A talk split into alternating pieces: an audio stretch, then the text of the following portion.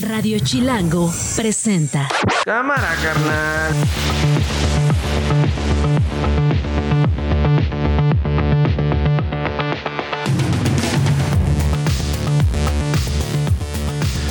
Viernes 8 de diciembre, una de la tarde en punto. Soy Nacho Lozano y esto no es un noticiero. Así suena el mediodía. Vamos hacia Chapla, vamos a seguir recorriendo la región y esperamos seguir dando cuentas de que todo bien. Aquí en el epicentro no hay daños personales y los daños materiales son mínimos. Señora fiscal carnal, deje de hacer uso faccioso de su cargo. Por eso no a su reelección. Dedíquese a procurar justicia, no a perseguir a la oposición, a quienes no estamos de acuerdo con el gobierno de Morena. Haga su chamba. La magistrada Soto y los magistrados Fuentes y de la Mata solicitaron que presentara mi renuncia como presidente del Tribunal Electoral. No accedí a dicha petición. Hoy el presidente de este tribunal no tiene gobernabilidad. Una mayoría lo rechaza, rechaza su liderazgo. Hemos perdido la confianza en el magistrado Reyes Rodríguez Mondragón para dirigir este pleno. Yo lo que sí te puedo adelantar y lo podría decir con muchos detalles es que estas cinco personas eran gente de bien. Eran jóvenes de bien, jóvenes universitarios. Esto no es un noticiero. Bueno, ustedes estaban escuchando, obviamente, Vamos Tranqui con Gina Jaramillo. Gina Jaramillo está aquí con nosotros. ¿Qué hubo, G? Hola. ¿Cómo estás? Oye, a la hora de la tarde te cambia la voz. Muy bien, amigo. ¿Tú cómo estás? Eh, O son las pepitas que Son me están robando, que me trajo el productor y que están robando. Orlando, yo las había escondido y Gina Jaramillo ya llegó acá a hurtarlas. Están buenas, ¿no? Son riquísimas las pepitas. Son de aquí a la vuelta de la señora que tiene una tiendita y escucha todo el tiempo Radio Chilango. Ah, sí, es cierto. Y te quieren mucho. El otro día fui y te mandaban saludos. ¿Ah, sí? Ay, pues este, la señora Sí. Tipasa, así que muchos saludos. Y bueno, tuviste una invitada de lujo. De hoy. honor. Invitada de honor. Una invitada de honor, una colega que queremos, que admiramos, que yo particularmente amo con todo el corazón. Oye, yo también, ¿eh? Yo también la amo con todo el corazón. Oiga, ya. Ya. Estoy abrumada. ¿A dónde nos vamos o qué hacemos? Ay. Oli, oye, estu- estu- eh, Nada, estuvieron siento- poniendo música. Nosotros estábamos acá como planeando unas cosillas antes de entrar al aire, así que no escuché esa partecita. Sí, no, pues puse puras canciones bien tristes, Nacho. Y reflexivas, del Ya amor. No, me di cuenta, me dijeron, tú pon lo que, que yo, ¿Es de, el pero de efecto verdad. sismo qué? No sé si del efecto sismo, del efecto fin de año. No soy así todo el tiempo, oigan. Quiero, nada más quiero aclararme, Me qué consta, preocupada. me consta, me consta. Que Gina te van a decir, ya no traigas a esa, ya no traigas a esa mujer, anda muy, Pues, ¿qué anda muy down. O sea, ¿no? puso David Bowie. David Bowie. Obvio, pues es que es obligado, ¿no? Pe- a ti y a mí Five nos encanta. No, pero puso David Bowie. Five Years. Five years. No, no puso Sí, sí, una, sí, una Pues es que, que pusiera a también, bailar. Pero, Y pero- luego- pero yo no la compuse, ¿eh? La luego. Mecano. Luego Mecano. Mecano. Sí, pero pudiste elegir, no sé, o sea, una Let's guapachosa. Let's Dance, sí, ¿verdad? Ah, sí, bueno, no elegí esa. Que, No, pero está bien, Que está es el bien. fin del mundo. No sé, ¿por qué? Random. Oye, pues por el sismo, yo Yo creo. soñé que temblaba, haz ¿Qué de cuenta. ¿Tú Sí, el- hay, hay efectos. ¿Soñaste que sí, temblaba? Hay efecto sismo. Siento que hay cositas que ahí quedan. Es que oye, no solo tembló, sino que luego inmediatamente empezó a llover, hacía un frío muy profundo, yo, eh, o sea, estaba nublado. O sea, como que yo salí por mi hijo a la escuela y de repente es como que temblor, lluvia, dije, ah, ah, Sí. pues obvio, five years, dije. Obvio, five years. five years. Sí. Oye, eh, qué bueno que hasta ahí, ¿no? Porque pudo haber sido peor. así. Exacto, exactamente. Oye, pero sí tienes razón, como que eso impacta totalmente en el ánimo, ¿no? sí, es decir, el trauma de escuchar la alerta sísmica de entrada ya te despierta cosas bien Mm, tristes, traumáticas, ¿no? Es un trauma colectivo que tenemos en la Ciudad de México. Y luego, pues como este miedo de, pues ya nos bajamos, pero ¿y si vuelve a temblar? Pero si hay una réplica, pero las crisis nerviosas en Puebla hubo, en Tlaxcala hubo, en Morelos hubo. Y luego yo- la, llo- o sea, la lluvia, pues sí te deprime. Y la temporada De hecho, no vamos a hacer el Temporada, y programa su- y hoy. la sí. crisis de Esta Navidad. temporada Chingada, es anímicamente, Sí, es suele ser anímicamente particular, ¿no? O sea, como Hay gente que uno- la pasa muy bien y pues, personas gente que no, exacto, que sí, no, sí, no- sí, sí. no concilian. O sea, porque, porque recuerdan la Navidad y les da tristeza y recuerdan a un ser querido o algo así. Sí, o porque Siempre son simple- fechas, simplemente ¿no? No, no, tuvieron una Navidad bonita en su vida o Fue un año difícil, ¿no? Y también lo cierras y dices, Sí. uy, lo que no hice, los pendientes que, ¿no? Los propósitos que, ¿no? Que me había puesto y que no pude cumplir. O sea, como que también son momentos así de.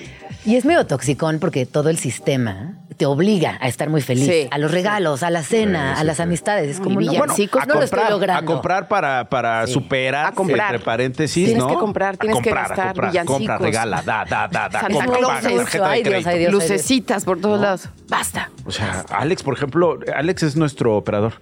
Él eh, ya compró un chorro de regalos para todos. Le decimos, Alex, danos amor. No nos tiene, no, es que yo les compré un chorro de regalos, Un los voy a dar chorro. el 25, este, tarjetas de regalos, voy a gastar porque ustedes son mi vida. Voy a endeudar. Y yo, Me voy a pues si endeudar somos tu vida, ustedes. tienes, ajá, yo me voy a endeudar por ustedes. Eh, hubo una promoción allá de 114 Aprovechó el buen fin. meses sin intereses y, y, pues pagué una lana. 114 meses y entonces sin vimos interés. ahí la- el rollo. Le digo, oye, danos amor, danos tu profesionalismo. Una rosquita de Una reyes. rosca. Ay, te luego. El otro día les platico. Ya ajá. diciembre. Tráete una rosca de reyes. Oye, ya no las hay, ya las hay, ya las hay. No, pero una amiga el otro día puso en un chat algo que no me pareció tan descabellado que en el inicio dije, ay, y le dije, ay, no, sí está padre.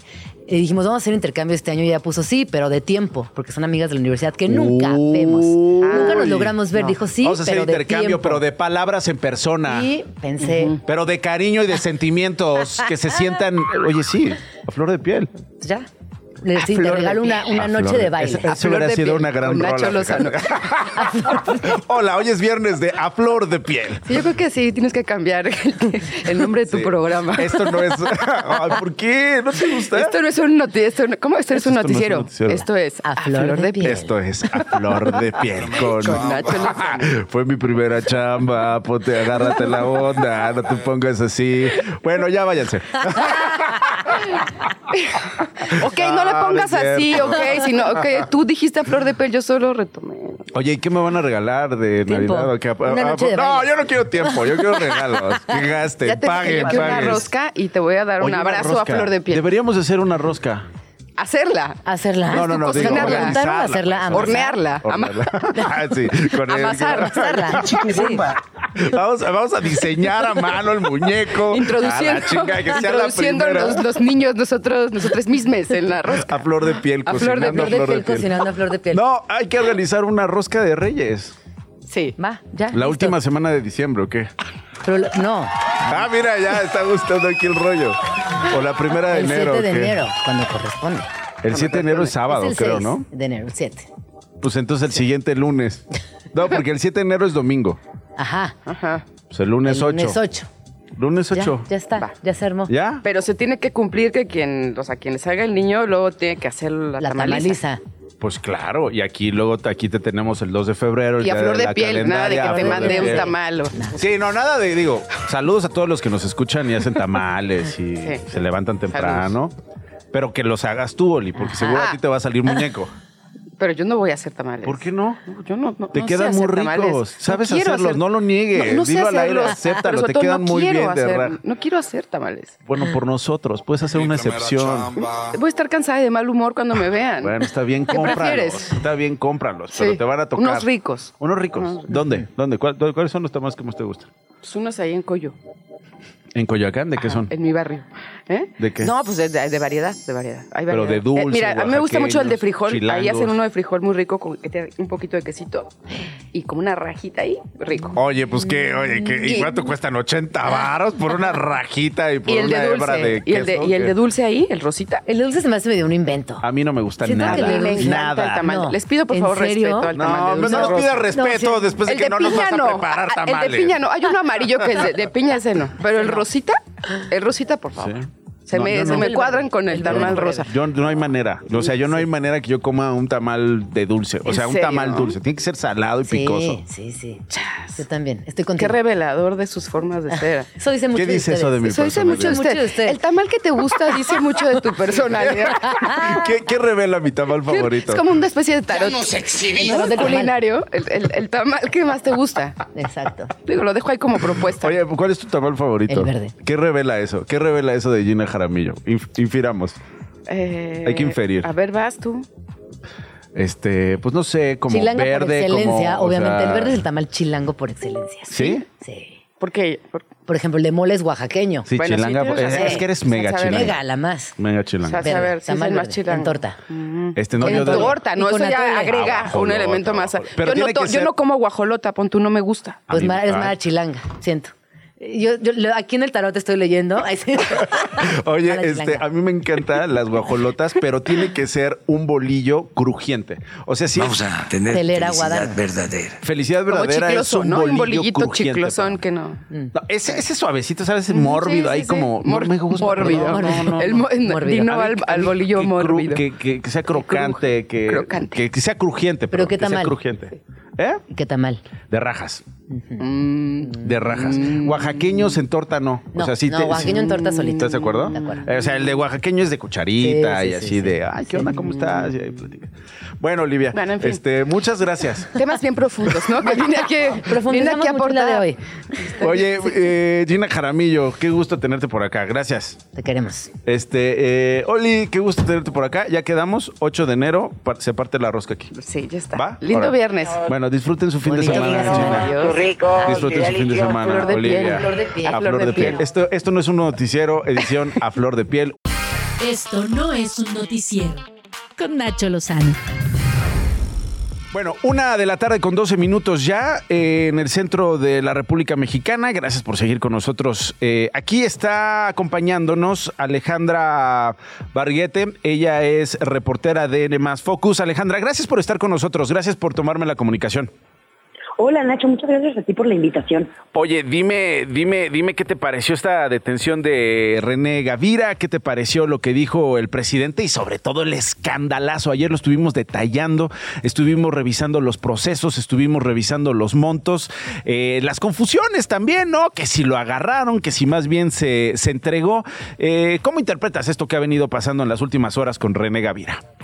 Claro, pues mira, te platico. Eh, a ver, la sí es muy importante esta detención, que en realidad, como dices, pues no fue una detención tal cual, sino que él se fue a entregar. Esto está acordado, está pactado y todo. Incluso él acudió a la misma FEMDO a entregarse, Déjame te- acompañado de su hijo y todo. Déjame ahí te interrumpo, porque eso creo que es un detalle importantísimo, ¿no? Y que además eh, despierta cualquier tipo de suspicacia que no vamos aquí a asegurar, pero conocemos la justicia mexicana, conocemos sobre todo cómo se hace política con la justicia mexicana. Claro. ¿Esto significaría un pacto? Pues mira, em, por lo menos eh, te habla de una estrategia legal, ¿no? Em, hablemos de que René Gavira tiene ahorita seis órdenes de aprehensión en su contra y algunas más graves que otras, ¿no? Em, esta por la que se entregó es por uso ilícito de atribuciones, por esto de la compra de los bonos bursátiles. Este fue de las primeras notas que se dieron, eh, pues sí, sobre los malos manejos de Segalmex, específicamente. Esto lo que él hizo básicamente fue que agarró dinero de Liconza y lo invirtió eh, supuestamente en la bolsa, que después vimos que aparte lo invirtió en una SOFOM que ni siquiera estaba avalada por la Secretaría de Hacienda. ¿no? Estamos hablando de unos 700 millones de pesos y eh, cuando el presidente sale a decir, ya ves que ha tenido varias mañaneras dando informes eh, cada tanto sobre cómo va el caso Segalmex, lo que ha presumido es que ya recuperó este dinero. Es lo único que ha recuperado y 700 millones de pesos es mucho dinero. Sin embargo, el faltante en realidad en Segalmex o lo que la auditoría no ha logrado aclarar son 15 mil millones de pesos. Entonces, no es ni el 10%, ¿no? Estamos hablando de ahí una cantidad que, pues, eh, gracias, pero ¿qué? Entonces, te digo, de las seis órdenes de aprehensión que tiene Gavira, esta digamos que es la más leve. En realidad, ¿sabes? Tiene otras, incluso, por ejemplo, hubo una muy, muy famosa por eh, el azúcar inexistente, le llamábamos, ¿no? Porque eh, compró 7 mil toneladas de azúcar que nunca llegaron al almacén, ¿no? Pues sí, ahora sí que azúcar fantasma. Y es muy curioso porque esta misma empresa, eh, a través de socio y apoderado, con otro nombre la empresa, eh, después hicieron un negociazo ordenado incluso por René Gavira, lo revelamos en Enemas Focus con documentos, de unas plantas de agua, 274 plantas de agua que se iban a instalar en comunidades marginadas de todo el país. Nada más se instalaron 25, es decir, el 10%, y eh, duraron, si acaso, seis meses y terminaron en el abandono. Un fraudezote de unos mil millones de pesos. Y nosotros en Enemas Focus accedimos y publicamos el oficio donde René Gavira ordena hacer esto. Entonces, eh, vaya, él sí es un personaje muy importante en toda, esta, en toda esta trama. De las 26 detenciones que van hasta ahora, es pues si acaso de las más importantes. Pero una cosa que sí creo que deberíamos de hacer especial énfasis es, bueno, dos cosas. Una, ¿dónde está el dinero? Porque, ok, pues ya lo detienen, él llega al acuerdo que haya llegado para entregarse, lo que sea. Ok. ¿Quién ¿dónde va a regresar dinero? ese dinero? eh, Exactamente. público, claro. Claro, porque en realidad pues puedes meter a mil millones de personas a la cárcel, pero si nunca logras no reparas el ninguna daño. reparación del exactamente. Entonces, eh, a ver, René Gavira también cuál es su importancia, porque él, si bien renunció en 2020 porque ya tenía el agua hasta el cuello y había demasiadas, demasiados señalamientos en su contra, eh, él en realidad era, sí, el titular de Administración y Finanzas, o sea, el que manejaba todo el dinero de Liconza, Liconza y Segalmex. Pero además era la mano derecha de Ignacio Valle, que ojo aquí, Ignacio Valle es el que era director de Segalmex hasta hace poquito y que bueno, pues ya también el presidente ya se veía muy apretado teniendo que defenderlo y defenderlo y bueno, nada más lo mandó pues a una al INAFED, que es ahí algo que depende de Segovia. Sí, que lo movió no- y lo no hace protegió. mucho. Exactamente, y no tiene ninguna investigación en su contra. E incluso el mismo presidente en la mañanera ha dicho que pues él no tenía la culpa, que pobrecito Ignacio Valle, que a él lo engañaron porque se rodeó de políticos corruptos, ¿no? Priistas, lo que sea. Entonces también creo que eso es importante, porque, ok, ya Gavira ahorita está detenido, no sabemos, como dices, pues con este pues con esta estrategia no legal, política, a qué acuerdo va a llegar. No, pero esto que dices es, es relevante. Estoy conversando con Alejandra Barriguetes, reportera de N Focus. Es relevantísimo. Estamos hablando no de 200 mil pesos, no estamos hablando de una confusión en una dirección, no estamos hablando de un depósito a una cuenta que no era. Estamos hablando de miles de millones de pesos. En varios casos, estamos hablando de decisiones concretas, Alejandra, que no se toman por supuesto no somos ministerios públicos, pero ustedes han venido siguiendo esto desde hace mucho tiempo, que no se toman sin, pues, eh, digamos, eh, con, fa- eh, con- con facilidad. ¿Está Alejandra o se cortó? Ahí No, está, sí, sí, Alejandra. No se toman con facilidad sin, sin que cúpulas lo, lo- lo sepan. O sea, me cuesta trabajo entender cómo es que el presidente tiene frente a sí un escándalo de corrupción tan grande, acaso el más grande en su sexenio, con alguien de su grande, confianza, duda, claro. ¿no? Eh, eh, con alguien de su confianza desde hace décadas, y ninguno de los dos eh, hablaron de esto, lo sabían. Eso es lo que cuesta trabajo para llegar a estos niveles y, y- y- y deslindar responsabilidades, porque creer que es un asunto solo de Gavira, pues también cuesta. Claro, por supuesto. Y mira, ¿sabes qué? Creo que es bien importante esto que dices y, lo puedo complementar con lo que yo platicaba de Ovalle.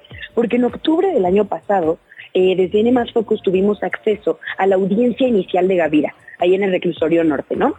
Eh, mi compañera Zoraida Gallegos y yo que, que hicimos esta investigación, eh, tuvimos acceso a la audiencia y lo que decía la defensa de Gavira, en el caso específico de los bonos bursátiles, que es por el que se entregó ayer, decía que todo esto en realidad fue un esquema que básicamente quien lo elucubró fue Ignacio Ovalle. Es decir, pues ya sabemos muy probablemente, si ya dijo eso la defensa en la audiencia inicial, pues que va a seguir diciendo a partir de ahora que ya está detenido, ¿no? En el caso específico de eso, te digo, hay cinco órdenes de aprehensión más, la Fiscalía ayer en su comunicado dijo pues que se seguirán dando conforme a la ley, pero justamente por la de ayer, pues él a quien culpa directamente es a Ovalle, ¿no? Entonces, ok, pues ese es de los bonos bursátiles, esos de 700 millones, pero ¿qué pasa con las plantas de agua? ¿Qué pasa con el azúcar inexistente? ¿Qué pasa, por ejemplo, algo muy importante de Liconza? Y una vez más, Liconza fue de donde se agarró el dinero para comprar estos bonos, pero desde N más Focus nosotros pudimos publi- eh, pues sí, eh, publicar que eh, Liconza está prácticamente en una quiebra técnica. ¿Qué hace Liconza? Que además de sus auditorías internas, contrata a un despacho externo para que pues vaya a hacer una auditoría y demás, y le dicen, ¿saben qué? Han perdido el 57% de su patrimonio, están en una quiebra técnica. Y esto fuera de los documentos o de los números que puede parecer, nosotros qué hicimos? Dijimos, ok, ¿qué, qué está pasando? Hay desabasto de leche en las zonas más eh, necesitadas del país. Entonces nos fuimos a esas zonas, por ejemplo, una de ellas Tamiagua en Veracruz, es muy cerca de Tuxpan, donde la gente nos decía, "Ya, de pronto no hay leche durante tres meses. ¿No? que es leche además de muy buena calidad, la leche de liconza, y es mucho más barata que la leche comercial. Bueno, no llegaba a las comunidades. Pero además, ¿qué pasó?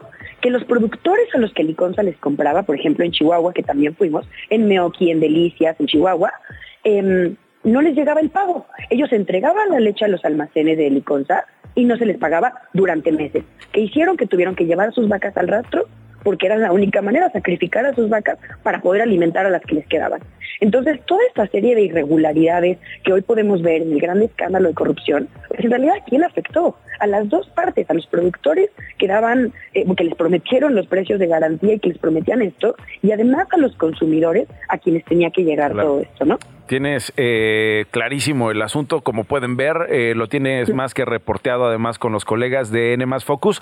Última cosa, eh, ¿por qué no escuchamos al presidente López Obrador lo que dijo esta mañana desde Palacio Nacional y vuelvo contigo? El cero corrupción y cero impunidad, ahí está el caso Segalmex. Gritan con eso. Entonces me interesa, qué bueno que ese señor se entregó para ir al fondo y demostrar que no hay impunidad. Demostrar que no hay impunidad y dice el presidente cero corrupción. Así es, pues te digo, mira, es, muy curioso incluso el, uso de las palabras que el presidente tiene siempre. Él eh, usa este caso diciendo, bueno, como es el único caso de corrupción, digo, porque también ya no se puede salir ahí por las ramas porque ya es más que evidente. Evidente, explotando en sus narices, sí. Claro, entonces él dice, este es el único caso de corrupción. Entonces, si agarramos a los responsables, por supuesto que no incluyen a Ignacio Valle, este, ya, ya no hay corrupción y entonces como la única, el único bachecito que tuvo nuestro gobierno ya lo quitamos. Pero en realidad eh, es muy fácil esto, ¿no? Saber y decir eh, dónde están hoy los funcionarios, los empresarios, ok, los están deteniendo, pero dos cosas. Uno, ¿qué va a pasar después? Porque claro, ahorita estamos ya empezando año electoral, este, ¿no? Las campañas, etcétera, nos importa ver eso. Pero que entonces el próximo sexenio sale libres, o, y además te digo, lo más importante, ¿qué pasa con este dinero? ¿Qué pasa con la reparación del daño? ¿Qué pasa con los productores que durante meses no recibieron el pago de la leche o del maíz o del frijol? Sí, ya. Pues estaremos eh, pendientes de las respuestas a esos planteamientos que haces tú y otros colegas. Gracias, eh, Alejandra Barriguete, reportera de N Focus, por estar con nosotros. Muchas gracias a ti, Nacho. Gracias por tu tiempo y por la paciencia. Radio Chilango. Mario Escobar es padre de Devani Escobar, acudió hoy al Comité de Movimiento Ciudadano para entregar su papelería en busca de registrarse con Movimiento Ciudadano por una diputación federal. El señor Mario está con nosotros. Don Mario, ¿cómo está? ¿Qué tal? Buenas tardes, Nacho. Buenas tardes. Oiga, ¿por qué toma esta decisión? ¿Por qué el Movimiento Ciudadano? ¿Por qué ser eh, diputado federal? Bueno, este, a lo largo del camino que hemos llevado mi esposa y yo nos ha permitido en conjunto este coadyuvar con autoridades federales y estatales en este sentido este bueno la, la, autoridad estatal con la que más hemos este, tenido comunicación aquí ha sido con el gobernador del estado. Y, y, bueno este en pláticas que hemos tenido eh, por eso mi esposa y yo este tomamos esta decisión de presentar nuestra intención de, poder participar este en los próximos comicios. Eh, yo creo que sí eh, sería, eh, digamos, viable verlo como candidato en Movimiento Ciudadano. ¿Qué le dicen en el partido? Bueno, hemos platicado mucho y, y, este y sí este nos dan la confianza, saben el andar que hemos tenido nosotros y que de, de así muy sutilmente sabemos que hay muchas necesidades que atender dentro del estado de Nuevo León y es lo que nosotros este, les hemos este, comentado y, y, bueno tratar de ser o darle a la comunidad una una esa voz creada por un descontento social que, ha existido en Nuevo León y, en todo el país. Ahora, don Mario, eh, su vida cambió, por supuesto, después de ese abril del 2022. Eh, recordamos a su hija, eh, le reitero mi más sentido pésame, por supuesto, por la pérdida de su hija. En ese entonces, le decía, cambia su vida y se mete usted en un laberinto terrible que a lo mejor es parte de las motivaciones por las cuales usted busca intentar cambiar, ¿no? algo de este sistema o de estos sistemas para que ni se repita lo que le pasó a su hija, ni se repita lo que pasaron ustedes también como víctimas después de ese 2022. Quiero preguntarle su opinión acerca de Luis Enrique Orozco y quiero, y quiero preguntarle acerca de, de, de, lo que ha pasado desde ese abril de 2022 en usted y en la justicia mexicana. Tengo que hacer una pausa. ¿Me permite dos minutos y regreso con estas respuestas? Claro que sí, Nacho. Radio Chilango. Estoy conversando con Mario Escobar, él es papá de Devani Escobar, él eh, asistió hoy al Comité de Movimiento Ciudadano para registrar su intención de ser candidato a una diputación federal. Don Mario, gracias por esperarme. Claro que sí, a la orden. Su opinión acerca de Luis Enrique Orozco y todo este borlote que vimos allá en Nuevo León, particularmente eh, Luis Enrique Orozco cuando fue vicefiscal, llevó el caso de su hija. Sí, bueno, Luis Enrique Orozco llevó el caso de, nuestra hija, lo seguía llevando en la carpeta local que traíamos este, o que traemos dentro de, esta investigación que sigue abierta. Este era con la persona que nosotros este platicábamos directamente la que nos sacaba de todas las dudas pero digo caray de alguna manera viene siendo la responsabilidad de él como vicefiscal de todo lo que de lo, de lo, de lo que pasó dentro de la carpeta junto con el con el fiscal que en ese momento era este eh, Gustavo Adolfo Guerrero. Después él este toma la decisión de eh, participar o que el Congreso local lo premie lo premie porque así así lo dijimos este para que cubra ese interinato de, del gobernador y, bueno, eh, ahí fue salimos nosotros y dijimos que, que no nos parecía porque de alguna manera era volver a empezar, o sea, volverlo a, a, premiar a él por algo que, que, que, estaba dentro de sus este, facultades de, de vicefiscal y, y bueno, de buenas a primeras se va y me deja tirado todo y ese fue el descontento mío y por parte de mi esposa que pues no no no no se nos hacía justo que este, de buenas a primeras él se fuera para para, para gobernador, independientemente a quién ponga el el, el, Congreso el, el Congreso local, bueno, a mí no a mí no me compete, o sea, pero no que pongan a una persona que en este momento pues este a lo que nosotros hemos vivido no se lo merecía. Pues él dice que ha sido el mejor gobernador de Nuevo León, así se lo han dicho porque no ha robado nada.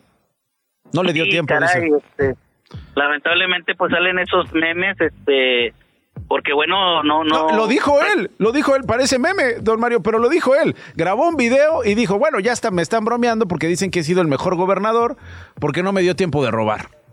Pues es lamentable, si lo dijo él, de verdad no, lo vi, este, pero caray, estuvo que un día, dos días, no sé, o sea, cuánto, cuánto estuvo, horas, minutos, no sé, la verdad, entonces es increíble que salga ese tipo, que salgan a, dar ese tipo de declaraciones cuando estamos hablando de muchas situaciones, este, muy delicadas aquí en nuestro país. Ni más ni menos que, entre otras cosas, eh, el, crimen de, su hija. ¿En qué va el caso? ¿En qué va este asunto después de este abandono que usted nos ha venido eh, detallando en eh, los últimos días? ¿En qué va este caso? Bueno, créeme, Nacho, que sí tenemos muchos avances dentro de la Fiscalía General de la República, ya tocando el, el, tema de Devani, este, y por lo mismo ellos están en ascuas, eh, porque no les hemos dado la oportunidad de que se enteren este cómo cómo va avanzando. Sabemos que hay hubo muchas deficiencias dentro del caso muchas muchas deficiencias pero ahorita también la, la intención de la FGR es, es, ver que dentro de esas líneas de investigación que traemos, eh, tratar de encontrar al, al, culpable o los culpables, que, que, fueron varios los culpables, pero este ahí es donde vamos, vamos de la mano con, con la FGR y con nuestros abogados, vamos bien, es lo que te puedo decir, lamentablemente aquí la justicia este, nos hace perder el miedo y, y, nos genera un compromiso con todas aquellas personas que pues que están en la misma situación por eso nosotros este tomamos esta decisión de de a ver si podemos este participar en, en las próximas elecciones pero sin dejar de al lado el caso de nuestra hija. y, este, y, sin dejarle ver, dice usted, los avances ni lo que está pasando en la Fiscalía eh, General de la República a la Fiscalía de Nuevo León. Exactamente, o sea, es por eso están en ascuas ellos, este, de, no saber cuáles son los avances, porque en la FGR hasta ahorita sí han respetado lo que es este el, el, sigilo. Muy bien. Bueno, don Mario, si le parece bien, estaremos hablando en las próximas semanas o meses a ver qué, qué sucede con esta intención de candidatura. Por lo pronto, le agradezco los minutos, como siempre. Gracias a usted, Nacho, y un saludo para todo tu auditorio. Las noticias de una. Y esas las trae Glo Hernández en Fa en corto con lo más importante. Glo, bienvenida. Muy buen viernes, Nacho, Diego. Pues Ernestina Godoy avanza en su búsqueda para ser ratificada como fiscal de la Ciudad de México. Ayer la Comisión de Administración y Procuración de Justicia del Congreso Capitalino aprobó el dictamen. El miércoles lo van a discutir en el Pleno del Congreso y tendremos más información. La alcaldesa de Álvaro Obregón, Lía Limón, acusó a la fiscal Ernestina Godoy de investigar sus comunicaciones telefónicas. Dijo que se enteró hace unos días de que la fiscalía solicitó a Telcel información de sus actividades y que por eso se amparó para que no den a conocer su información privada y mandó este mensaje. Escuchemos. Señora fiscal carnal, deje de hacer uso faccioso de su cargo. Por eso no a su reelección. Dedíquese a procurar justicia, no a perseguir a la oposición, a quienes no estamos de acuerdo con el gobierno de Morena. Haga su chamba. El fiscal de Guanajuato, Carlos Amarripa, negó la versión del presidente López Obrador que sostiene que el homicidio de los jóvenes estudiantes de medicina ocurrido el domingo pasado en Celaya se debió a un tema relacionado con la compra o consumo de drogas. Escuchemos. Yo lo que sí te puedo adelantar y lo podría decir con muchos detalles es que estas cinco personas eran gente de bien. Eran jóvenes de bien, jóvenes universitarios.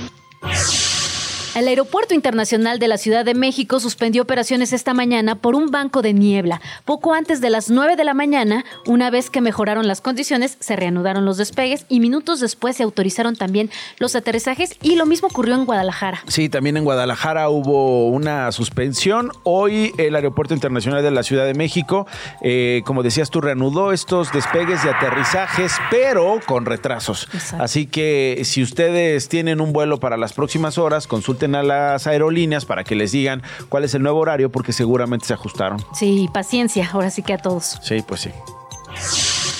Tras el sismo de magnitud 5.7 registrado ayer en Puebla, que nos tocó, por cierto, aquí en Radio Chilango, las autoridades estatales reportaron saldo blanco en general. Asimismo, en los otros estados donde se percibió, Ciudad de México, Morelos, Tlaxcala, Guerrero y Oaxaca, pues solo poco más de 14 mil personas se quedaron sin luz y el gobernador poblano, Sergio Salomón, dijo, dio este reporte desde el municipio del epicentro. Escuchemos. Vamos hacia Chapla, vamos a seguir recorriendo la región y esperemos seguir dando cuentas de que todo esté bien. Aquí en el epicentro no hay daños personales y los daños materiales son mínimos.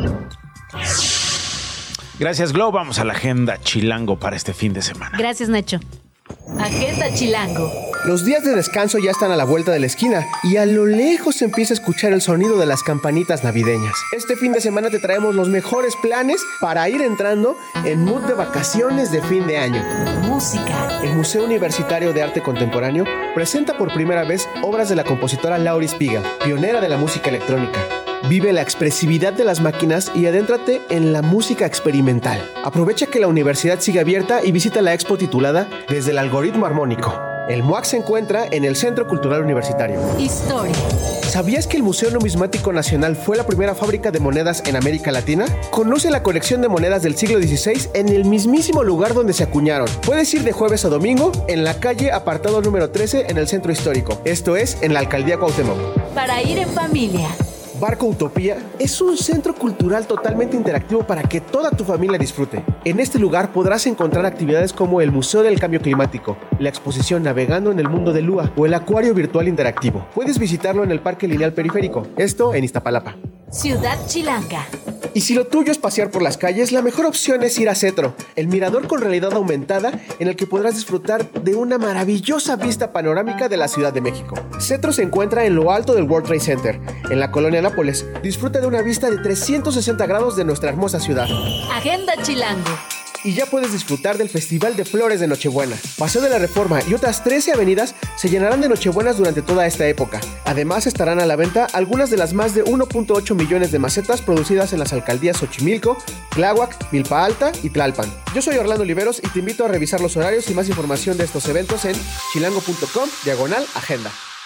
En Facebook encuentras a Nacho como Nacho Lozano Page. En X y en Instagram, arroba Nacho Lozano. En arroba no es un noticiero, de todas las redes puedes comentar, mentárnosla o invitar las caguamas. Muchas gracias Orlando por esta agenda de fin de semana chilango y aprovecho que estás eh, aquí todavía en el estudio Glob. Eh, está también con nosotros Diego Guerrero eh, estuvo recio eh, la sacudida de ayer. ¿eh? Sí, aunque aquí se sintió muy poco. No sé si estamos acostumbrados a que todavía hay taladros y todo por aquí, pero afortunadamente aquí no estuvo fuerte, pero sí al sur de la ciudad y varios familiares nos empezaron a comentar que sí se sintió fuerte. Sí, que se sintió la sacudida. Y, y- y- y esto nos recuerda, Diego, el asunto de la mochila de emergencia. De- en el 2017, yo creo, ¿no? Que muchas casas implementamos la mochila de emergencia. No, ya después de, este, de esta tragedia, ¿no? Eh, del 2017, en septiembre de 2017, pues ponías ahí la mochilita. Ya han pasado los años y yo no sé cuántas de estas familias y cuántas de estas casas siguen teniendo esa mochila. Es que es lo que te iba a preguntar. Estuve tratando de buscar datos de a partir de qué momento, cuál es como el porcentaje de las familias que tienen su mochila de emergencia y cuántas no. No encontré el número. ¿Ustedes tienen la suya? No. O sea, yo tengo mi mochila, pero ya no la tengo en la entrada y después de ayer regresó a la O entrada. sea, de sí casa. formaste tu, tu mochila Sí, de, de emergencia. mochila, tengo mi mochila de emergencia. Tengo- Y yo tengo un como botiquín, ese sí, y trato de tener las cosas dentro de mi mochila normal, pero para nada toda la lista que recomiendan. La verdad es que hay que hacerlo. ¿Qué debe de tener, eh, Diego? Principalmente eh, agua embotellada o productos no perecederos que sean para los próximos tres días mínimo, ¿no? Este. Sí, de nada, de que haya una chelita para el susto y lo que sea. No, no, no, o sea, no, o sea, es agua. Agua, es Bueno, una ¿y por- emergencia. y por qué no? No, porque no, Diego, no, tienes que estar este, sobrio. Sí, además el agua no solamente puede llegar a ser para beber en un momento dado, ¿no? O sea, me refiero que el agua. es Gracias por explicarle eso a Diego. Oye, ¿y luego, ¿qué Le, más? le tengo que hablar a mi esposa para que saque eso de. la- ¡Sácame las cervezas! pues sí, eh, Por eso imagínate. pesa tanto tu mochilota No, no de es mochila, es este. ¿Cómo se llama? Para que se mantengan frescas. Una hielera. Es una hielera portátil. ¿Es qué? Es, eso es una anforita. Oye, oye, Diego, ¿y qué hace esta anforita aquí en nuestra mochila de emergencia? Es por si algo sale mal. Oye, agua, linterna, un radio de pilas, obviamente alimentos no perecederos que ya decías. Si hay bebés, pues leche en polvo, ¿no? El biberón, este, varias cositas. Eh, sí recomiendan eh, documentación, por supuesto, el asunto de las tarjetas, las identificaciones y que no pese más de 20 kilos. Exacto. ¿Y sabes qué me llamó la atención? Eh, pilas y, una radio, ¿no? A pesar de que estamos en un mundo ya como bien digitalizado y este que hemos dejado atrás como esas, este, esas herramientas, siguen siendo en esos momentos importantísimas si es que pasa algún desastre importante. Sí, sí, sí, para estar al, a- al pendiente de las indicaciones, a dónde hay que movernos. eh, Se va la luz y se va el internet. Es de lo primerito que Exacto, se corta. Entonces la la radio es ahora sí que para sobrevivir. Y yo aumentaría que tengan una versión B más chiquita en sus trabajos. Por ejemplo, ayer nos tocó aquí, entonces es importante Qué que buen- esa mochilita también esté en su lugar de trabajo si es que no está en su casa porque no sabemos a qué hora, a qué hora puede temblar. Eh, Gloria, Diego, muchísimas gracias a ambos. Gracias. Gracias, Armen su mochilita, viernes. no está de más, ármenla. Sin cerveza. Sin cerveza. Sin anforitas, Diego. Ok. Ármate una aquí también, sin anforitas. Haz el esfuerzo, Diego. Sí puedes, sí lo logras. Esto no es un noticiero. La colega Janet López Ponce es periodista en Milenio y está con nosotros para intentar entender este, híjole, cómo, cómo describirlo, Janet, esta comedia, este sainete, este, este, este asunto allá en el Tribunal Electoral. ¿Cómo estás? Bienvenida. ¿Qué tal? Muy buenas tardes. Pues de entrada, un déjà vu, ¿no? Me parece.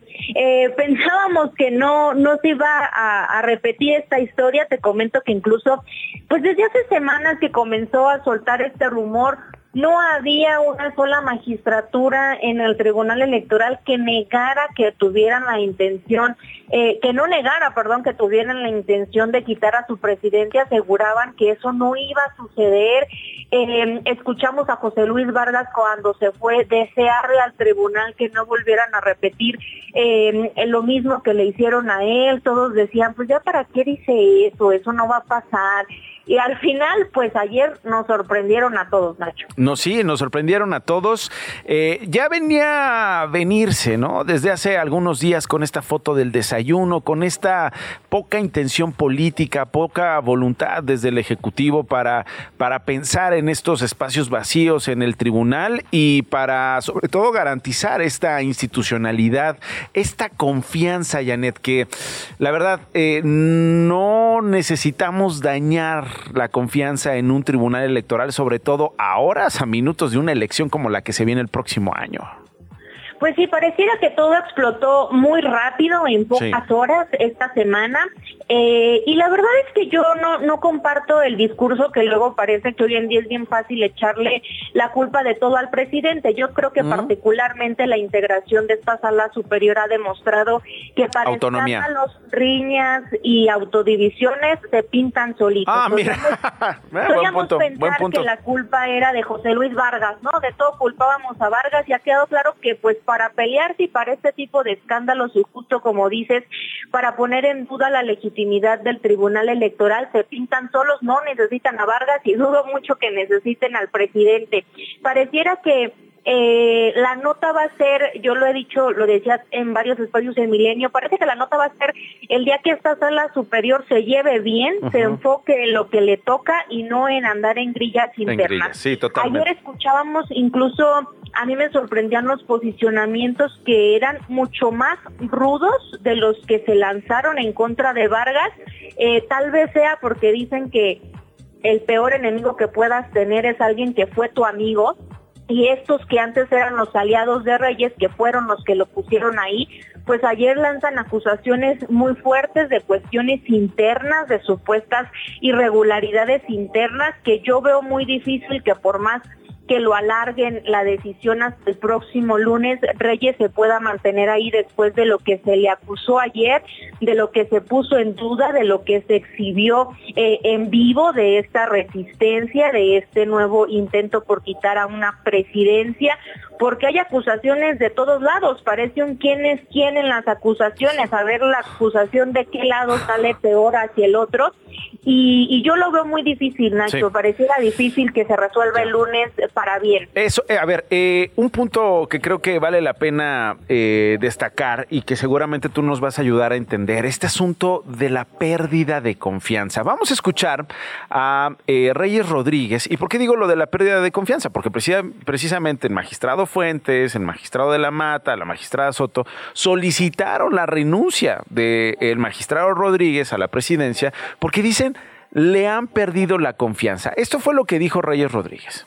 La magistrada Soto y los magistrados Fuentes y de la Mata solicitaron que presentara mi renuncia como presidente del Tribunal Electoral. No accedí a dicha petición. Esta es la magistrada Soto. Hoy el presidente de este tribunal no, Ah, no, tiene no gobernabilidad. Una mayoría lo rechaza, rechaza su liderazgo. Hemos perdido la confianza en el magistrado Reyes Rodríguez Mondragón para dirigir este pleno. No, no era la magistrada Soto, era el magistrado Fuentes. ¿Qué es esto de la... De la Mata. Ah, de la mata, perdón, de la mata. ¿Qué es esto de la, de la pérdida de confianza, Janet? O sea, Mira, ayer enlistaron varias cosas. Eh, la verdad es que justo usan este término porque esa es la justificación para la que con la que podrían remover a una presidencia. Incluso fue el mismo argumento con el que quitaron a Vargas la pérdida de confianza del pleno.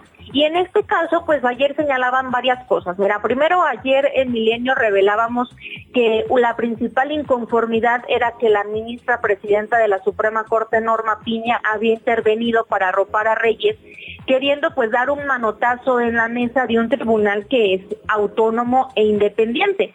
Eso fue lo que hizo pues terminar, que terminara de explotar todo esto, ¿no? Incluso ayer lo decían, señalaban tanto Mónica como los Felipes, que el intentar someterlos a la Suprema Corte demostraba que Reyes estaba declinando a su liderazgo. Luego señalaron otras cosas de pérdidas de confianza, como por ejemplo decía el magistrado de la Mata que había intervención de un eh, despacho de abogados externos, que había presión de personas externas al interior del tribunal, que había contratación de personas innecesarias, eh, que no estaba logrando consensos, que no le interesaba escucharlos y que eso había hecho pues que ya no le tengan el mismo aval con el que lo impusieron en el 2021 cuando quitaron a Vargas. Por el contrario, pues el magistrado Reyes había dicho en algunas entrevistas que lo que le habían pedido era quedarse con comisiones y con direcciones que manejaban José Luis Vargas e Indalfer Infante, las dos magistraturas que ya no están, que son las vacantes,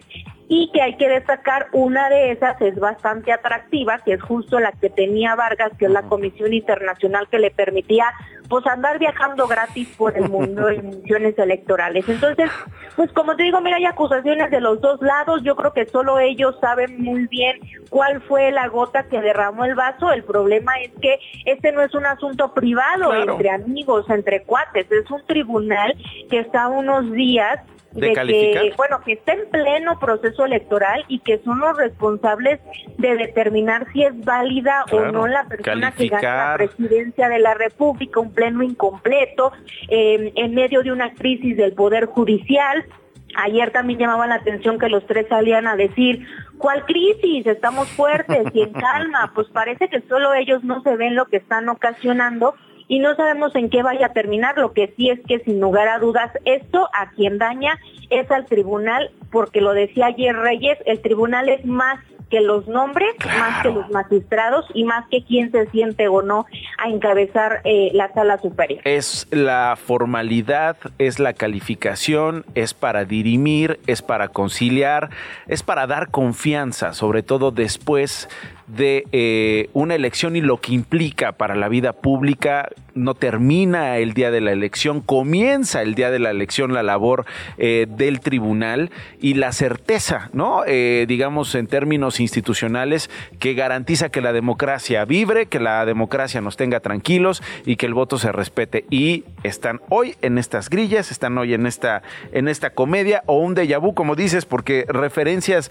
de estas grillas hemos tenido en el pasado y vaya que cuántas. Janet López Ponce es periodista de Milenio. Gracias, Janet. Un gusto, buenas tardes. Buenas tardes.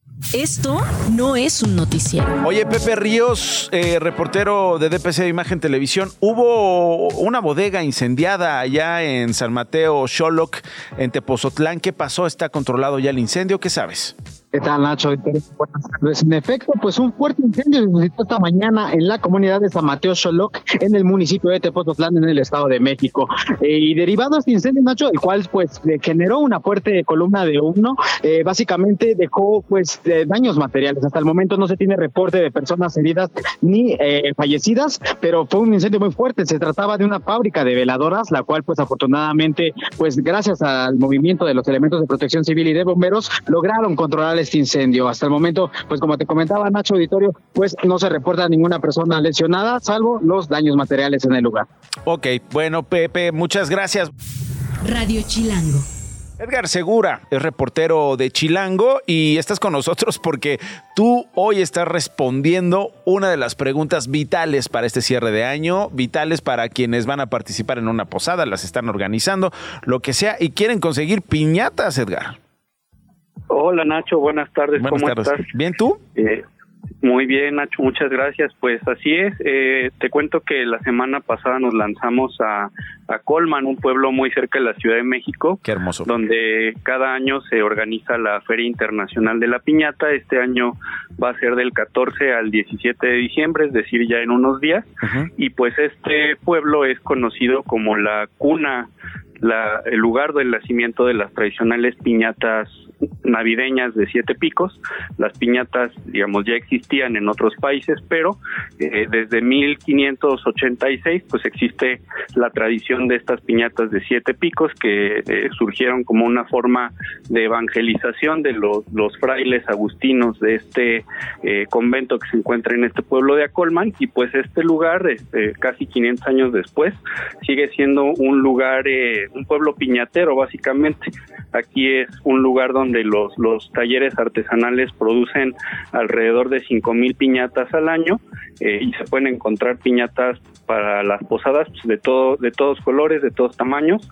Hay desde los 65 centímetros, es decir, pequeñitas, hasta piñatas gigantes de 3.40 metros y un rango de precios que va desde los 70 pesitos hasta los 3.500 pesos si se quieren llevar la piñata gigante de Bueno, creo que perdimos allá a Edgar. A ver si lo podemos recuperar, porque estábamos ahí haciendo cuentas a ver cuál, va, cuál vamos a encargarle al Alex. Este, una, una, una, una de 3.500, ¿no? El, re- eh, el relleno es el que luego ya termina siendo nada más de 200, de 200 varos, porque le vas a meter puro, pura, pura caña. Puro. A ver, Edgar, ahí, eh, ahí estabas compartiéndonos los precios y te dejo, te dejo terminar, Edgar. Y Nacho te comentaba entonces un rango de precios de 70 a 3.500 pesos y la Feria Internacional de la Piñata ¿Para que la que rompas? se puede disfrutar del 14 al 17 de diciembre. La de 3.500 pesos, te decía, es la gigante de, de 3.4 metros. El problema pues sería cómo trasladarla. Si, No, Edgar, ¿en serio? ¿Cuál problema? ¿A poco no hemos visto el bochito, el Chevy que lleva piñatón más grande que el bocho, más grande que el Chevy? Y ahí anda, mira, bien amarradita a unos 30, 40, 50 kilómetros por hora y llega porque llega. Eso sí, una, una escena este, muy llamativa sería ahí en la carretera. Sí, bueno, pues y además peligrosa, porque imagínate, se, se, se cae la piñata y lo que puede provocar. Bueno, Edgar, muchas Exacto. gracias por esta, por esta colaboración y te mando un abrazo. Gracias, Nacho. Buen fin de semana. Bueno, pues quédate bailando, mi querido Alex. Cántale, cántale, eso. Izquierda, derecha, izquierda, derecha. El aplauso arriba, el aplauso abajo. Así llegamos al final. Buen fin de semana. Hasta el lunes.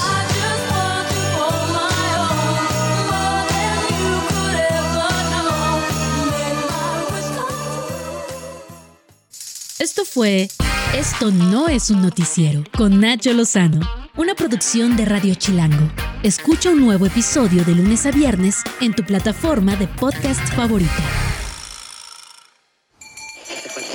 Radio Chilango, la radio que... Viene, viene, ¿eh?